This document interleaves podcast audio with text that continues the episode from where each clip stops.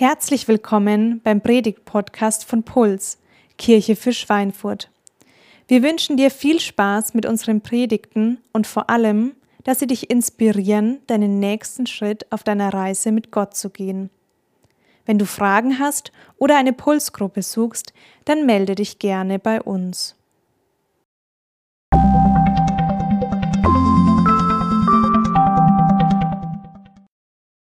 Wunderschönen guten Morgen. Ich freue mich, äh, dass wir zusammen den Gottesdienst erleben dürfen. Ich weiß nicht, äh, wie du so drauf bist, aber ich ähm, schätze das schon, ab und zu mal einfach ein neues, gutes Bild von mir machen zu lassen. Ich habe euch mal eine Sammlung mitgebracht. Also jetzt nicht alles aus einer Woche, äh, alles auch nicht aus einem äh, Tag, äh, nee, Monat müsste ich jetzt sagen, Jahr auch nicht, sondern aus unterschiedlichen Jahren. Ähm, aber ich finde, der Gesichtsausdruck hat sich kaum verändert, so über die Jahre. Mein Lieblingsbild ist eigentlich das ganz links, weil da ich, habe ich schon fast vorbeigeschafft sozusagen. Ähm, aber dann haben sie mich doch noch gerade so erwischt. So sieht es zumindest aus. Ähm, hier unten schaue ich aus, als würde ich gleich eine Bank überfallen.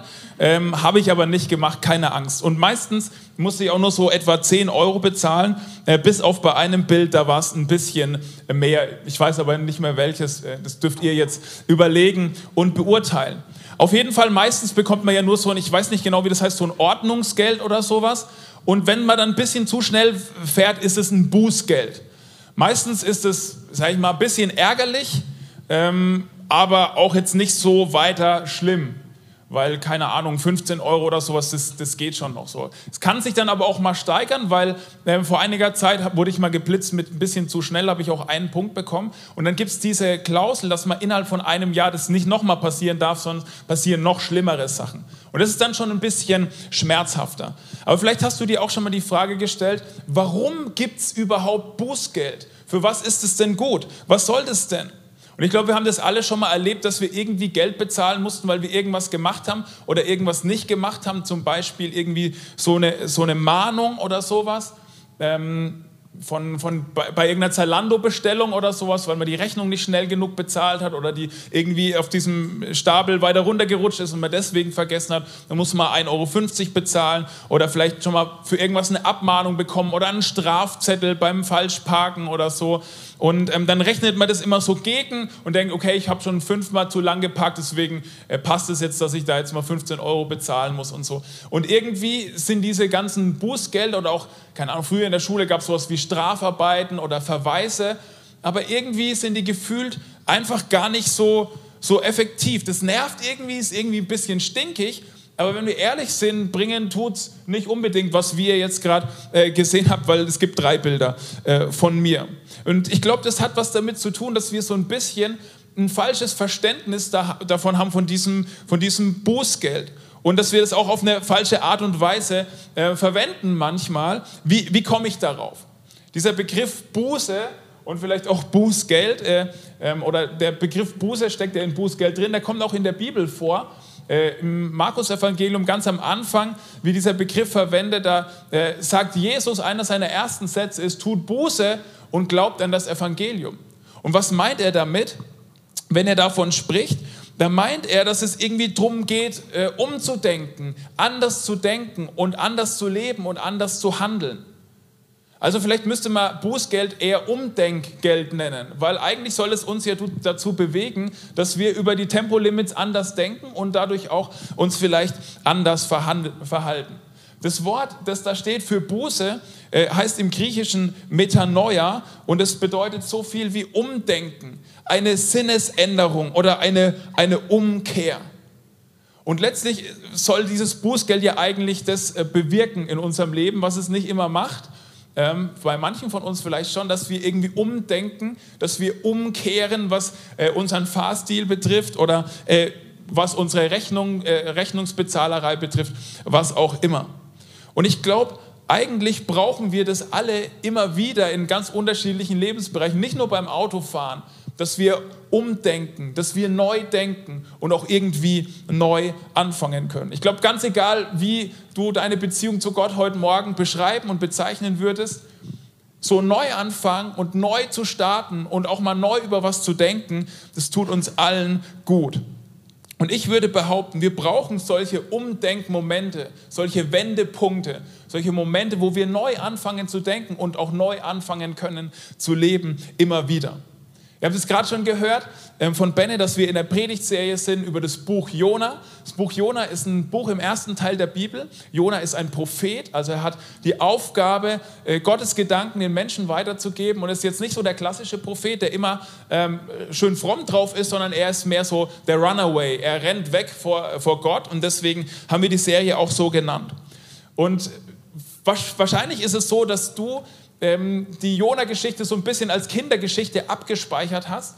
Aber wir haben jetzt schon gemerkt und werden es auch weiter merken, dass es überhaupt keine äh, seichte und oberflächliche Kindergeschichte ist, sondern eine tiefe Geschichte für richtige Erwachsene, die uns herausfordern kann, neu über unser Leben zu denken, neu über Gott zu denken und auch Gnade ganz neu zu verstehen. In der letzten Predigt hat Jonathan eine gute Definition von Gnade gebracht, nämlich Gnade ist, dass man, auch, dass man etwas unverdient bekommt von jemand, der es einem nicht schuldet. Das ist Gnade. Und wir wollen neu eintauchen in, in Gottes Gnade, die so rau ist und die so viel größer ist, als wir uns das vorstellen können. Und in der letzten Predigt haben wir Jona gesehen, wie er wirklich am Boden ist, wie er quasi am Boden zerstört ist und aus dem Bauch des Fisches betet. Dieser Fisch spuckt ihn dann aus und jetzt steigen wir ein in Kapitel 3. Ich habe euch nochmal Jona so im Überblick mitgebracht weil es ist wirklich ein literarisches Werk, das man sich äh, ziemlich genau anschauen kann und dann ziemlich spannende Strukturen findet. Und wir steigen jetzt eigentlich so ein in den zweiten Teil und der ist ziemlich parallel zum ersten Teil. Jona hat vier Kapitel. Kapitel 1 und 2 sind parallel zu Kapitel 3 und 4. Und das werden wir jetzt auch gleich merken, wenn wir in diesen ersten Vers aus Kapitel 3 einsteigen. Da steht folgendes. Dann sprach der Herr ein zweites Mal mit Jona Kapitel 3, Vers 1. Mach dich auf den Weg und geh in die große Stadt Ninive und überbring ihr die Botschaft, die ich dir sage. Wenn du dich an Kapitel 1, Vers 1 erinnern kannst, dann merkst du, dass es fast wortgleich der gleiche Vers ist und dass es fast wortgleich die gleiche Aufforderung ist, die Gott hier Jona gibt. Und es steht hier drin zum zweiten Mal. Und deswegen ist auch das Thema der Predigt, wie Gott dir eine zweite Chance schenkt, wie Gott dir eine neue Chance schenkt, weil das ist genau das Thema von diesem, von diesem dritten Kapitel im Buch Jona. Hat sich, Gott, äh, hat sich Jona diese zweite Chance verdient? Nein, natürlich nicht. Warum gibt jo, äh, Gott Jona eine zweite Chance? Gott könnte doch Jona auch einfach so aufs Abstellgleis stellen und denken, ach Jona, hey, wenn du keinen Bock hast, dann, dann lass es doch einfach bleiben. Ich finde schon jemand, der Bock hat, nach Ninive zu gehen. Jona, wenn du, wenn du nicht möchtest, dann pff, lass es einfach bleiben. Bleib zu Hause, mach, was du willst, ist mir egal. Aber warum will er das mit Jona machen? Und warum gibt der Jona eine zweite Chance? Und ich glaube, das ist Gnade. Obwohl es Jona nicht verdient hat und Gott es ihm nicht schuldet, gibt er ihm eine zweite Chance. Und scheinbar ist es so, dass Gott Menschen gebrauchen möchte, um Dinge zu tun, die er ohne Menschen auch tun könnte und vielleicht manchmal mit viel weniger Komplikationen tun könnte. Und ich kenne das auch. Ähm, wenn ich daheim anfange, die Spülmaschine auszuräumen, ähm, dann kommt manchmal Theo, äh, mein, mein, Jünger, äh, mein Sohn, zu mir, der ist drei Jahre alt, und sagt, kann ich dir helfen? Und natürlich sage ich nicht, nö, kein Bock, ohne dich geht es eh viel schneller, sondern ich sage, natürlich kannst du mir helfen, cool, dass du mir hilfst beim Spülmaschine ausräumen. Und es dauert länger, aber ich genieße es, das mit ihm zusammen zu machen obwohl ich es alleine schneller könnte. Und ich glaube, manchmal ist es aus Gottes Perspektive genau so, dass er gerne mit uns und durch uns Dinge tun möchte, die er alleine auch besser und schneller machen könnte. Aber er liebt es einfach, Menschen zu gebrauchen, unperfekte Menschen zu gebrauchen, Menschen zu gebrauchen, die es nicht beim ersten Mal hinkriegen. Und er gibt diese Menschen nicht auf. Und das möchte ich dir heute Morgen sagen, egal wie es dir geht. Und ich glaube, Gott möchte dir das sagen. Gott gibt dich nicht auf, also gib du dich auch nicht auf.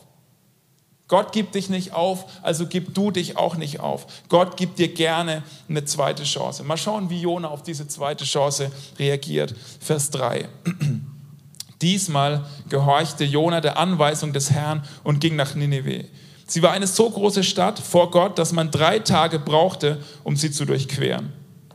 Also Gott sagt Go, beim ersten Mal sagt Jona No und beim zweiten Mal sagt er Yo und geht nach äh, Ninive in diese Stadt, 120.000 Einwohner, wirklich eine, eine Großstadt in der damaligen Zeit, im, liegt im heutigen Irak und Jona braucht drei Tage, um durch diese Stadt durchzulaufen und äh, durchzuwandern und äh, wir wissen über die Leute, die, die Bewohner von Ninive, dass es extrem grausame Leute waren. Und dann passiert was wirklich Spannendes. Jona ging eine Tagesreise weit in die Stadt hinein und predigte. Achtung, äh, Predigt in der Predigt von Jona jetzt. Er sagt, Ninive wird in 40 Tagen zerstört werden. Also das ist die Predigt von Jona. Ähm, er sagt, hallo, ich bin jetzt hier der neue Preacher und das ist meine Predigt. Noch 40 Tage und dann geht es euch schlecht. Ich habe jetzt auch mal überlegt, ob ich das vielleicht auch mal so mache. Okay, guten Morgen, Pulskirche, noch 40 Tage und dann werdet ihr zerstört werden. Amen, ich bete dann noch. Was denkt ihr dazu? Wäre vielleicht ein bisschen kürzer. Manche fänden das vielleicht gut, aber vielleicht wäre ich auch relativ schnell meinen Job los. Deswegen habe ich mich dafür entschieden, das nicht zu machen. Und es ist auch spannend ähm, zu schauen, was dieses Wort zerstören bedeutet. Habe ich euch mal mitgebracht. Im Hebräischen äh, bedeutet, hat dieses, dieses Wort zerstören zwei Bedeutungsnuancen. Das eine heißt umstürzen und vernichten. Und die zweite Bedeutungsvariante ist umstürzen und verändern. Und es ist wie, als würde Jona die Menschen im Auftrag Gottes vor eine Wahl stellen. Hey, was, was wollt ihr? Wollt ihr nur Untergang oder Neuanfang? Wollt ihr, dass ihr umgestürzt werdet und zerstört oder umgestürzt und dass ihr neu anfangen könnt, dass ihr verändert leben könnt, dass ihr eine neue Chance bekommt und anfangen könnt, neu zu leben? Wie geht es weiter? Wie reagieren die Leute von Ninive, die so grausam und so brutal sind, auf die Predigt von Jona? Vers 5. Da ergriffen die Einwohner Ninives Jona und quälten ihn langsam zu Tode. Buch Jonas vorbei. Nee, stimmt nicht, habe ich mir ausgedacht. Echter Vers 5 aus der tatsächlichen Bibel, das war äh, die Lukas-Studienbibel. Jetzt lese ich aus der tatsächlichen Bibel Vers 5. Erstaunlich, was da passiert. Da glaubten die Einwohner Ninives an Gott. Hä?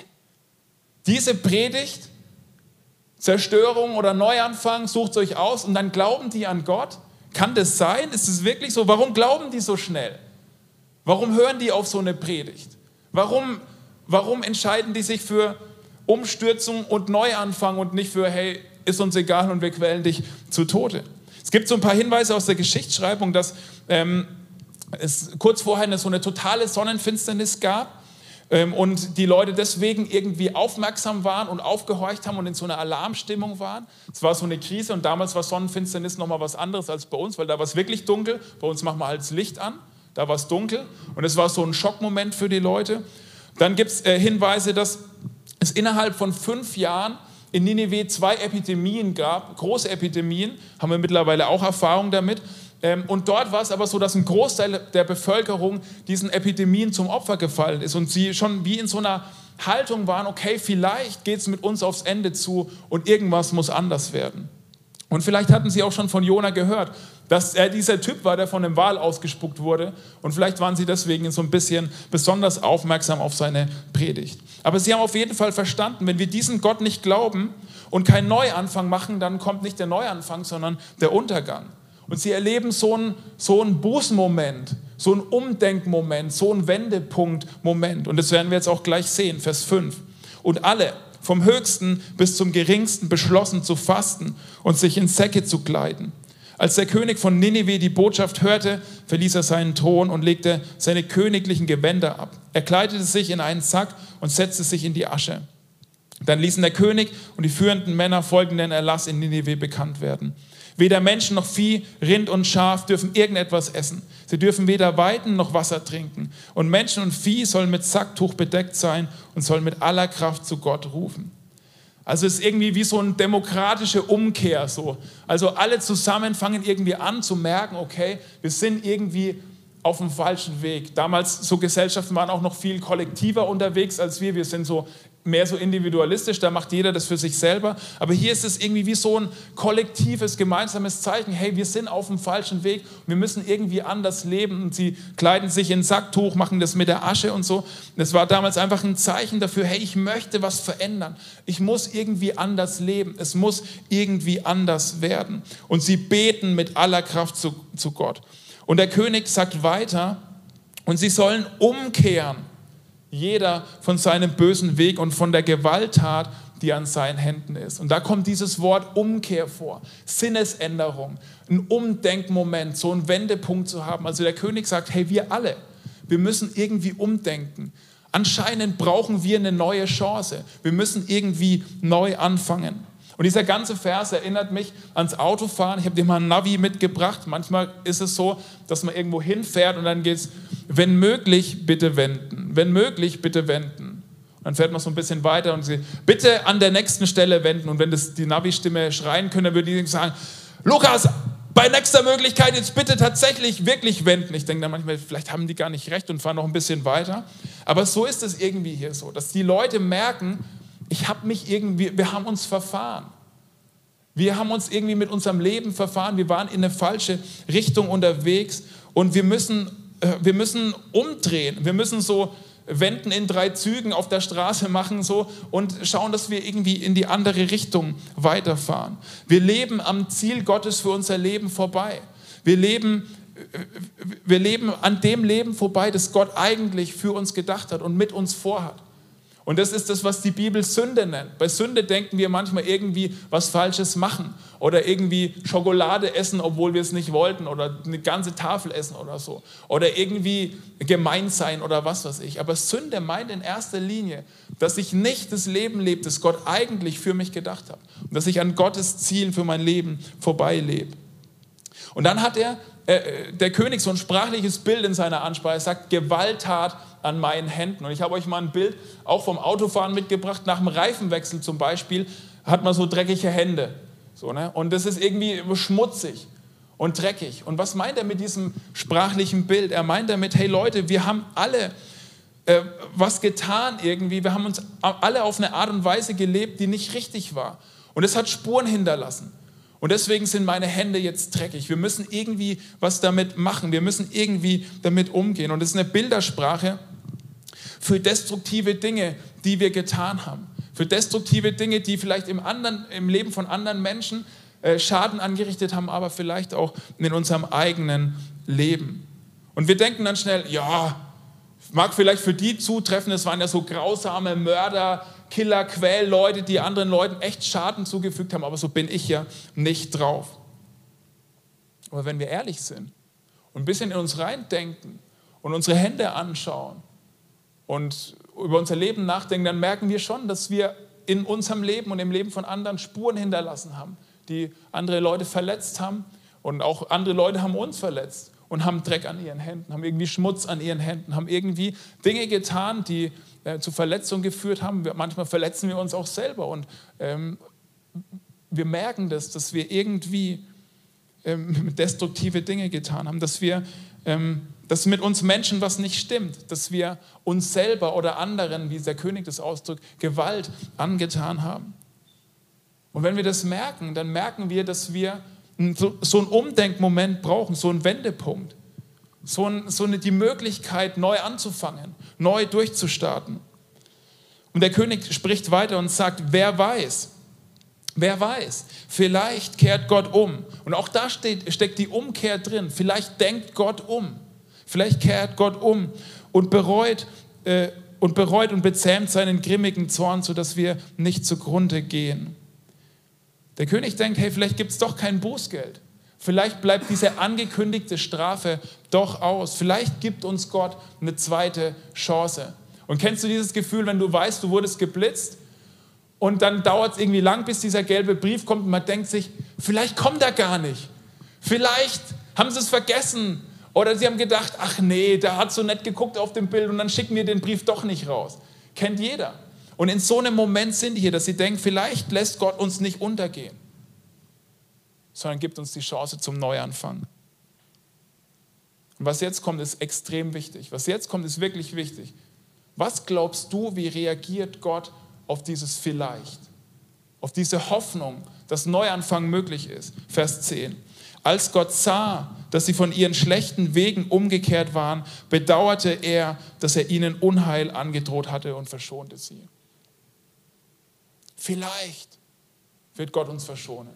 Die Reaktion Gottes ist, dass er gnädig ist, dass er ihnen, obwohl sie es nicht verdient haben, obwohl er es ihnen nicht schuldet, eine zweite Chance gibt, eine neue Chance gibt. Er gibt ihnen eine neue Chance, weil er sieht, dass sie umkehren wollen, dass sie umdenken wollen.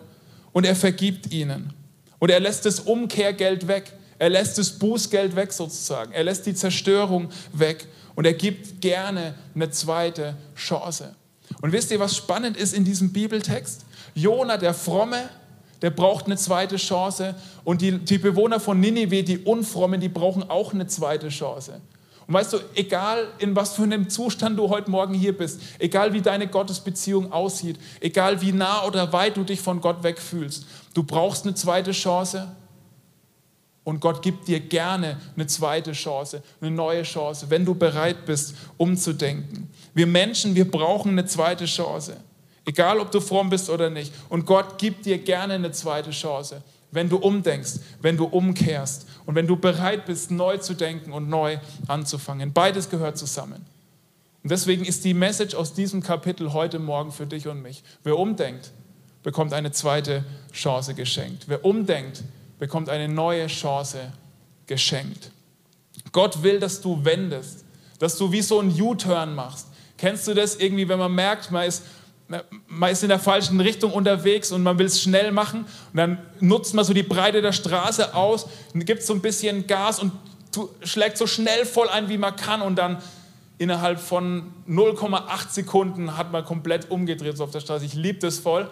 Äh, und manchmal klappt es auch nicht und dann merkt man, oh, ist die Straße doch nicht so breit, dann muss man nochmal so den ganzen Verkehr aufhalten. Aber was Gott hier machen möchte, ist irgendwie, dass er die Leute dazu bringt, diesen U-Turn zu machen, so eine 180-Grad-Wende und, und sich Gott zuzuwenden, weil er das Leben zum Guten wenden möchte und Dinge zum Guten verändern möchte. Und wenn du so einen Umdenkmoment erlebst, wenn du so einen Moment erlebst, dann, dann, dann ist es Buße, dann bedeutet es Buße, dann heißt es, dass ich angefangen habe, Dinge zu reflektieren und dass ich gemerkt habe, okay, ich habe an manchen Stellen Schmutz an meinen Händen und ich möchte irgendwie neu anfangen. Ich möchte diese Möglichkeit der neuen Chance für mich in Anspruch nehmen. Und weißt du, bei Buße geht es nicht darum, wenn wir, wenn wir in diesem Kontext darüber sprechen, den Preis zu zahlen.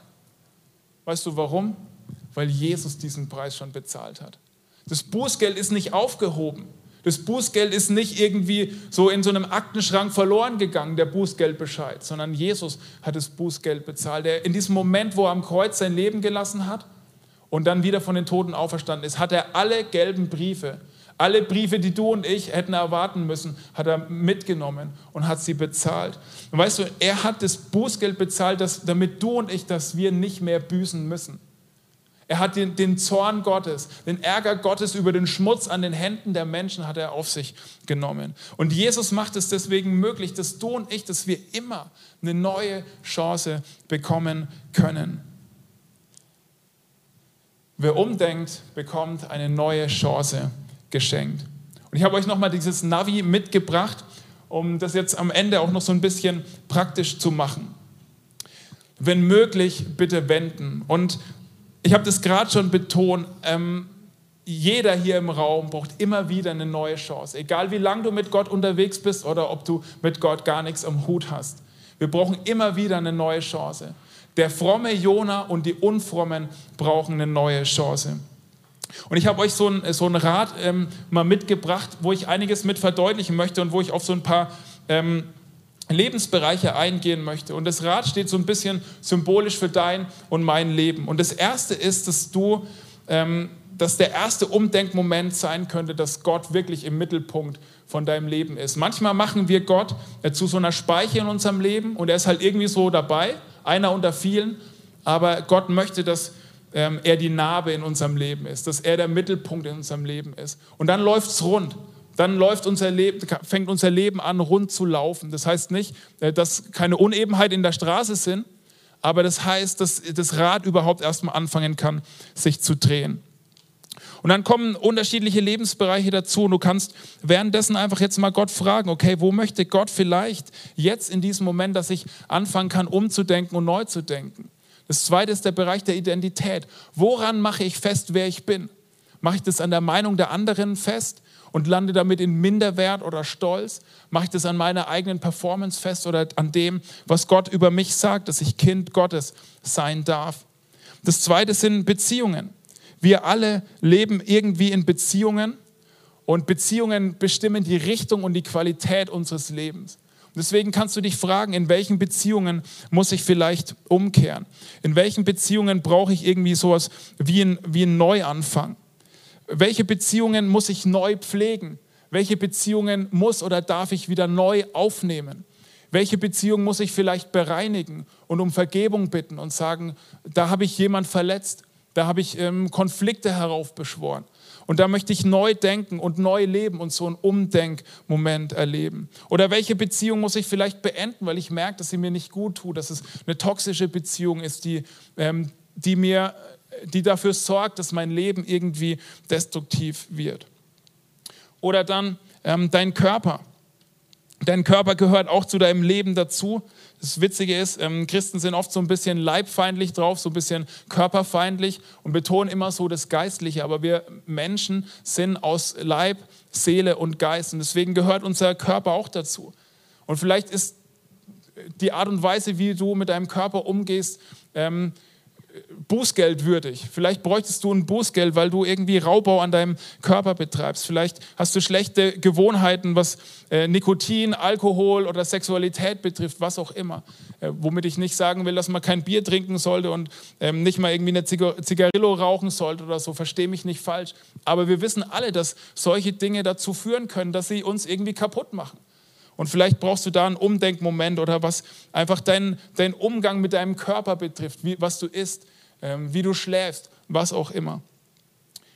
Oder dann äh, Arbeit. Vielleicht brauchst du einen Umdenkmoment, so einen Wendepunkt, was deine Arbeit betrifft. Weil deine Arbeit dich definiert oder du deine Arbeit nur machst, um Geld zu verdienen und du versuchst, die Arbeit irgendwie rumzubekommen und du keinen tieferen Sinn in dieser Arbeit findest. Weil vielleicht definierst du dich durch das, was du auf deiner Arbeit leistest. Und vielleicht wäre Umdenken würde bedeuten, dass du anfängst, eine göttliche Vision für deine Arbeit zu bekommen und für deine Arbeitsstelle und die Menschen an deiner Arbeitsstelle. Und der letzte Bereich, es gibt, gibt noch mehr und du darfst da ruhig weiterdenken, wäre Finanzen. Vielleicht musst du in der Art und Weise mit deinem Geld, wie du mit deinem Geld umgehst, so einen Umdenkmoment erleben, so einen Moment, wo du neu anfängst und wo du eine neue göttliche Perspektive bekommst. Und vielleicht anfängst, äh, das zu planen und zu überlegen, wie, wie möchte ich mit meinen Finanzen umgehen und wie möchte ich vielleicht das nicht nur für mich verwenden, sondern auch für Gottes Sache verwenden und ähm, für andere Menschen verwenden. Wer umdenkt, bekommt eine neue Chance geschenkt. Und ich glaube, egal wo du auf deiner Reise mit Jesus bist, irgendwo da hat jeder von uns ähm, Potenzial umzudenken. Und jeder von uns braucht an manchen Stellen eine neue Chance. Und ich möchte dir Mut machen, dass du jetzt überlegst und dich fragst, an, in welchem Lebensbereich brauche ich so einen Umdenkmoment. Vielleicht bedeutet es, dass, dass du ganz neu oder zum ersten Mal Gott zum Mittelpunkt von deinem Lebensrat machst und er nicht nur eine Speiche ist, sondern die Narbe in deinem Leben sein darf. Oder vielleicht hat ähm, der Heilige Geist dir irgendwas anderes jetzt deutlich gemacht, wo du merkst, okay, da brauche ich eine neue Chance. Da möchte ich umdenken. Da muss ich neu anfangen. Wer umdenkt, bekommt eine neue Chance geschenkt. Und wenn wir so leben, merken wir das alle, dass wir das immer wieder brauchen. Ich merke das, dass ich neue Chancen brauche. In den Bereichen, die ich hier genannt habe da merke ich, dass ich umdenken muss. In Beziehungen merke ich das. In der Be Beziehung zu meinen Kindern merke ich das vielleicht am stärksten, dass ich eine neue Chance brauche. Dass ich sie angemeckert habe, dass ich ungeduldig war, dass ich schroff war. Und da muss ich hingehen und um Vergebung bitten. Und ich bin dankbar, dass sie mir eine neue Chance geben. Und ich bin dankbar, dass auch der Vater im Himmel mir immer wieder eine neue Chance gibt. Und weißt du, heute Morgen ähm, darfst du das erleben, für dich in Anspruch nehmen, dass du eine neue Chance bekommst. Und ich möchte es dir am Ende mit so einem Geldschein verdeutlichen. Dieser Geldschein hat, hat einen Wert, der ist 20 Euro. Das hat er nicht selber bestimmt, sondern der ist von außen diesem Geldschein zugesprochen. Genauso ist es mit dir. Du hast einen Wert, der dir von außen zugesprochen ist. Aber durch das Leben fühlst du dich vielleicht an manchen Stellen irgendwie verkrümpelt wie belastet, wie dass Leute dir Gewalt angetan haben und auch verkrümpelt dadurch, dass du anderen Menschen äh, irgendwie destruktiv begegnet bist. Vielleicht fühlst du dich auch so, dass manche auf dir herumgetrampelt sind. Oder dass jemand dich wie angespuckt hat und du fühlst dich so verkrümpelt. Und wenn wir uns so fühlen, trauen wir uns manchmal nicht, zu Gott zu kommen und umzudenken und diese neue Chance in Anspruch zu nehmen. Aber weißt du, was Gnade ist? Obwohl du es nicht verdient hast und obwohl es Gott dir nicht schuldet, möchte er dir eine neue Chance geben und möchte dir eine, zweite Chance geben, ohne dich zu zerreißen, wie ich das gemacht habe. Aber er möchte anfangen, dein Leben zu entkrümpfeln. Und dass man dich wieder erkennen kann und dass man deinen eigentlichen Wert wieder sehen und erkennen kann. Und genau das darf heute Morgen passieren, egal in welchem Lebensbereich, egal ob zum ersten Mal oder wieder ganz neu. Und dafür möchte ich jetzt gerne noch beten. Vielen Dank, Vater im Himmel, für dieses Buch Jona. Vielen Dank für diese Geschichte, die auf den ersten Blick so einfach aussieht, aber die so tief ist und die so tief was mit unserem Leben zu tun hat. Und ich möchte beten, dass wir das lernen, dieses Prinzip aus diesem Kapitel dass du uns gerne eine neue Chance gibst, obwohl wir es nicht verdient haben und obwohl du es uns nicht schuldest. Aber dass du gerne eine neue Chance schenkst, wenn wir anfangen umzudenken. Und ich möchte beten, dass du jetzt diesen Moment und auch während den Liedern, die jetzt kommen, uns Klarheit gibst, wo du uns neu anfangen lassen möchtest und wo du uns neu denken lassen möchtest. Und wo du so einen Umdenkmoment, so einen Umkehrmoment in uns beginnen möchtest. Amen.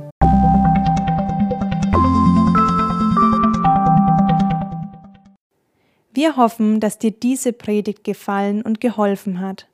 Wenn du Fragen hast, melde dich gerne bei uns. Alle Infos findest du auf www.puls-kirche.de.